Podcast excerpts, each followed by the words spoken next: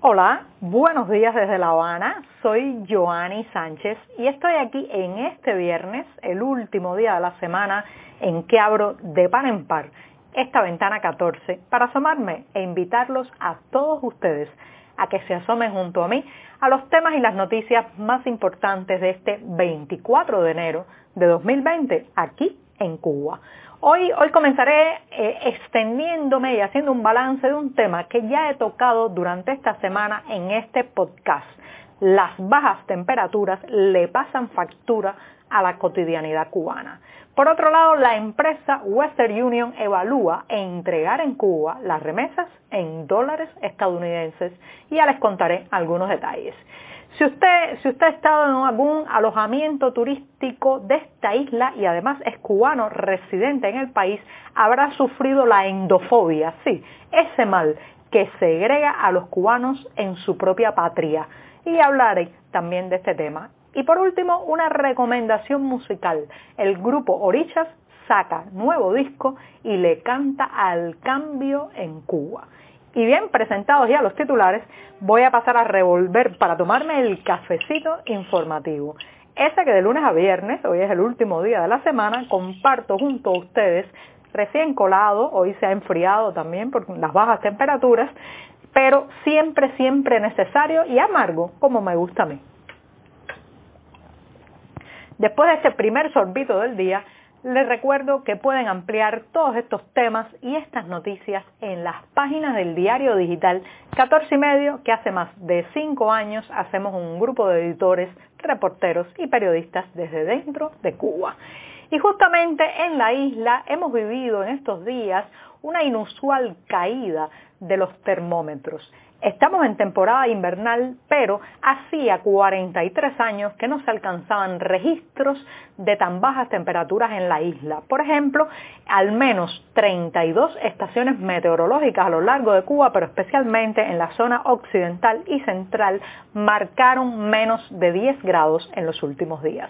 Esto, eh, bueno, pues esto por un lado eh, alegra a algunos que sacan los abrigos, las bufandas, la ropa que normalmente no se pueden poner durante todo el año, hace que veamos a escenas de parejas más abrazadas porque ya no están sudando ni sufriendo tanto el calor, pero lo cierto es que trae eh, escenarios más complicados y más difíciles para la mayoría de las personas. ¿Por qué? Bueno, porque eh, no estamos preparados y tenemos muy pocas condiciones para estos momentos del año en que el termómetro baja de los 15 grados. Por ejemplo, la mayoría de las casas no tiene ventanas que cierran herméticamente. Hay muchas personas que viven en situaciones precarias, en viviendas con techos eh, frágiles, con eh, roturas, grietas por donde se cuela el viento frío también. La ropa invernal no es la correcta ni la adecuada, muchas veces ropa reciclada o usada por terceros y regalada a los cubanos. Entonces eh, las personas ancianas sufren mucho el frío, como he dicho en estos últimos días. Y también está el tema de la comida. Eh, son momentos en que el cuerpo pide tomar una sopa, un ajiaco, un caldo caliente, pero en los últimos meses la situación del suministro de alimentos se ha recrudecido y esto, esto se puede volver una utopía dolorosa. Lamentablemente también hemos tenido la noticia que ha reportado el diario ADN Cuba, un diario independiente, que informó de la muerte de una persona por hipotermia en Villa Clara. Se trata de un hombre de 54 años que se quedó dormido a la intemperie, parece, parece que tras ingerir bebidas alcohólicas, lo cual es una circunstancia que propicia la hipotermia y lamentablemente murió. También, también reitero que los más vulnerables son los ancianos que viven solos, las personas sin hogar que tradicionalmente duermen en parques y portales, pero también, también los viajeros que aguardan toda una madrugada en una lista de espera para poder trasladarse, los enfermos ingresados en los hospitales y los pacientes en los manicomios. Recuerden, recuerden que hace 10 años, justamente en enero de 2010, al menos 26 pacientes del Hospital Psiquiátrico de La Habana, conocido como Mazorra, murieron debido a las bajas temperaturas y también por eh, problemas de alimentación y negligencias administrativas. Así que redoblar el cuidado, estar atento a los más desvalidos y eh, pues tratar, tratar de cuidarse mucho en estos tiempos en que la temperatura baja, pero las condiciones materiales y las condiciones de los alimentos pues no son las más propicias para, para lograr protegerse lo suficiente. Así que hay que redoblar la atención y con esto me voy al segundo tema. Está relacionado con las remesas.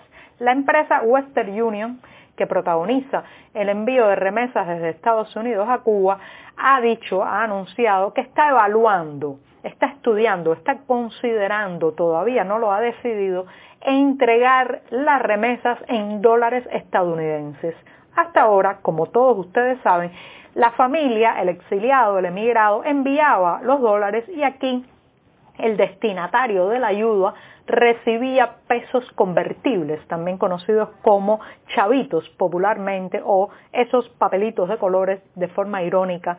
También se dice mucho a nivel popular porque la gente desconfía del verdadero valor de ese billete que nació hace ya más de 20 años como un émulo o un fantasma del dólar estadounidense. Ahora, ahora parece ser que el peso convertible ya está, ya está cercano a la agonía, al funeral y el Banco Central de Cuba le ha informado a la compañía Western Union que podría tener la posibilidad de proveer las remesas en dólares a los destinatarios dentro de Cuba. Esto es interesante porque además de señalar el fin, la muerte, el puntillazo cercano del peso convertible, podría estar indicando que eh, eh, la isla podría transitar por un proceso de dolarización desde la población. Una vez que el dólar esté en manos de la gente en Cuba, si se lo dan físicamente, bueno, pues esto eh, podría significar la dolarización de todo el mercado informal, de las redes de compra y venta a nivel de calle, a nivel popular, y no sé, no sé cómo el peso cubano, el otro, el, el CUP, va a sobrevivir a la llegada, la irrupción masiva del verde, la moneda del enemigo, como lo dicen irónicamente, o los fulas, que es la forma más extendida de llamar a los dólares estadounidenses en Cuba. Por el momento, reitero, esto está en estudio, no se ha confirmado nada, pero ya la Western Union ha anunciado o ha eh, ratificado que sí, que recibió ese ofrecimiento y que está, está evaluando si entregar las remesas en dólares, en la moneda estadounidense. Y bien, con esto me voy al tercer tema que está vinculado a algo que hablé ayer en este podcast. Les recuerdo que eh, en el año pasado hubo una baja de más de 500 mil visitantes extranjeros eh, en los números del turismo internacional. Se esperaba que iba a crecer, pero lo cierto es que en relación con el año 2018 hubo una significativa caída eh, incluso. Entonces, en vista de eso, eh, el oficialismo cubano, las autoridades del sector turístico están tratando de convidar a más y más clientes nacionales a que se hospeden en los hoteles y hagan turismo dentro de la isla. Les recuerdo que solo hace 12 años, en marzo del 2008, se autorizó, después de décadas, que los cubanos pudiéramos entrar a los hoteles de nuestro propio país. Hasta ese momento había un apartheid turístico que impedía que accediéramos, rentáramos una habitación en la red de hoteles turísticos a lo largo de la isla. Hace 12 años se permitió y desde entonces el turismo nacional eh, ha ido aumentando, pero todavía es un turismo que está marcado por la endofobia. La endofobia es el rechazo y también la discriminación al local, al que es de aquí, al que nació en este país. ¿Cómo se ve esa endofobia? En primer lugar, los cubanos tenemos prohibido utilizar barcos y embarcaciones de recreo con motor, de esas que brindan servicios de paseos por la plataforma insular. Eso está prohibido, es una prohibición absurda. Un turista extranjero viene a Cuba, puede hacerlo, nosotros vivimos aquí y no podemos. Pero también en el trato que dan los empleados de los hoteles hacia los clientes cubanos se nota, se nota esa endofobia. ¿En qué? Bueno, en la manera en que lo tratan. Nunca es tan amable ni tan cariñosa como tratan al extranjero, del que esperan que dé propinas en moneda convertible. También en el tema, por ejemplo, los hoteles de todo incluido, eh, se hace muchas veces una segregación de los alimentos que se ponen a disposición de los clientes cubanos, a los que se les controla más la cantidad de comida o bebidas que consumen y bueno, hay muchas historias de ese, de ese desprecio o de ese rechazo al cliente nacional que se ve por todos lados. Y todo esto es fruto de aquellas prohibiciones de antaño. ¿Cuántas veces como cubanos no hemos sido víctimas? Primero nos tratan muy bien eh, pensando que somos extranjeros y cuando se dan cuenta que somos cubanos, entonces somos víctimas del rechazo, de una frase al estilo, ah, eres cubana, ah, eres cubano y detrás de eso va un servicio menoscabado, mucho menos amable y a veces sin los estándares que recibe el turista. Así que esa es la endofobia, un rechazo a nosotros mismos. Y bien, con esto me voy rápidamente ya al último tema que les decía es una recomendación musical. El grupo Oricha, muy conocido dentro y fuera de Cuba. Les recuerdo que en 1999, ya hace un montón de años, se formó esta banda que rapeaban eh, y hacían hip hop mezclando, bueno, ritmos muy diferentes, pero también la, la música tradicional cubana, algunos estribillos muy pegadizos y eh, pues hicieron muy famosos. ¿Cuántas fiestas no hemos bailado con Orichas? ¿Cuántas veces no hemos tarareado sus canciones? Pues bien, ahora el grupo Orichas ha sacado un nuevo disco, un nuevo disco con el sugerente tema de Ojalá ojalá pase. Y se refiere nada más y nada menos que al cambio en Cuba. Sus, eh, varios de sus rostros más conocidos han sido muy críticos con la situación política en Cuba, con el sistema cubano y se han unido sus voces ahora para eh, cantarle a esa necesaria transformación democrática que tiene que ocurrir en Cuba.